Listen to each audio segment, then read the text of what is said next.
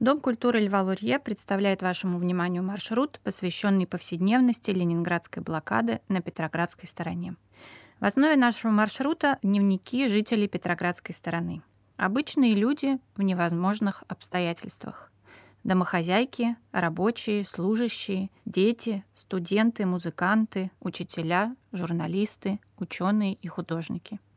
Они не знали, какие испытания им уготованы. День за днем, неделя за неделей они проходили по одним и тем же улицам, были свидетелями одних и тех же происшествий и сцен.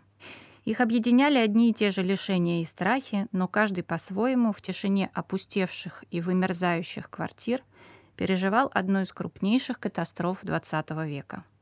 Для многих жителей блокадного Ленинграда ведение дневника стало насущной потребностью. Записывая обыденные и ужасные подробности каждого дня, Люди, с одной стороны, облекали увиденное в слова и самим себе подтверждали, что они действительно проходят через это. С другой стороны, они оставляли свидетельства для тех, кто должен был однажды прочитать и узнать об их опыте.